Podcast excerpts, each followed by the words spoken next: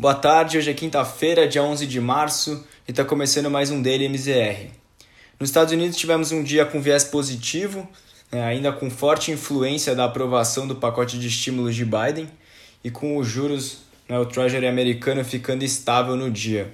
É, dos dados macroeconômicos vieram os dados de seguro-desemprego, né, pedidos de auxílio-desemprego, e eles vieram positivo.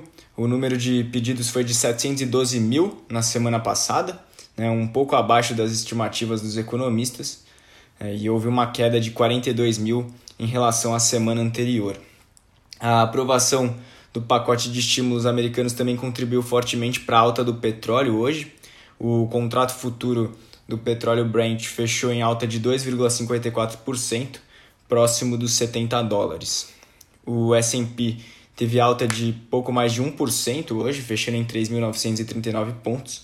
O Dow Jones teve alta de 0,58 e o Nasdaq teve alta de 2,52%, né, se recuperando é, ainda mais das perdas recentes provocadas pelas altas do, nos treasuries americanos. Falando agora de Europa, o dia foi marcado pela reunião do Banco Central Europeu. Né, o BCE manteve as taxas de juros e o montante de seus programas de compra de ativos inalterados, mas afirmou que vai acelerar as compras de títulos nos próximos meses para conter a alta de juros no continente e garantir a recuperação econômica, é, ainda mais se tivermos mais sustos do ponto de vista do cenário de juros americano. O discurso positivo motivou mais um dia de alta para as bolsas, com o índice Stock 600 subindo 0,5% para 424 pontos.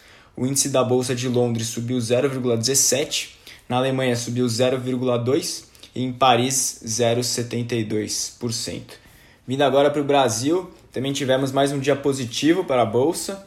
É, o dia foi focado principalmente na aprovação da PEC emergencial. É, após superar requerimentos de obstrução com facilidade, a Câmara aprovou nesta quinta-feira o texto base da PEC. Um total de 366 deputados votaram a favor do mérito, enquanto 127 foram contra. É, essa boa notícia do ponto de vista fiscal fez com que as empresas mais descontadas do Ibovespa fechassem um pouco o gap em relação aos pares emergentes. Muitas ações ainda se encontram bastante descontadas, mas é claro que dependem de um avanço no cenário da pandemia e de reformas para voltarem aos seus patamares regulares, né, o que ainda segue bem incerto. O Ibovespa teve alta consistente ao longo do dia e fechou subindo 1,96% aos 114.984 pontos, pouco abaixo da máxima diária. O giro financeiro foi de 31,1 bilhões de reais. Entre as blue chips, é, a Vale teve alta de 2,62%, apresentando ótima resiliência nos últimos pregões. Enquanto isso, a Petrobras se beneficiou da alta do petróleo, com as ações ordinárias subindo 2,96%, e também tivemos boa, boa performance no setor bancário.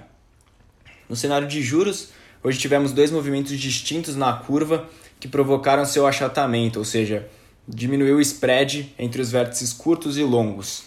Na parte curta, houve uma abertura provocada pelo resultado do IPCA oficial de fevereiro, que surpreendeu negativamente. É, a medição foi de 0,86% no mês e fez com que vários economistas tivessem que rever suas projeções para o curto prazo, embutindo maior prêmio é, na curva para o final do ano.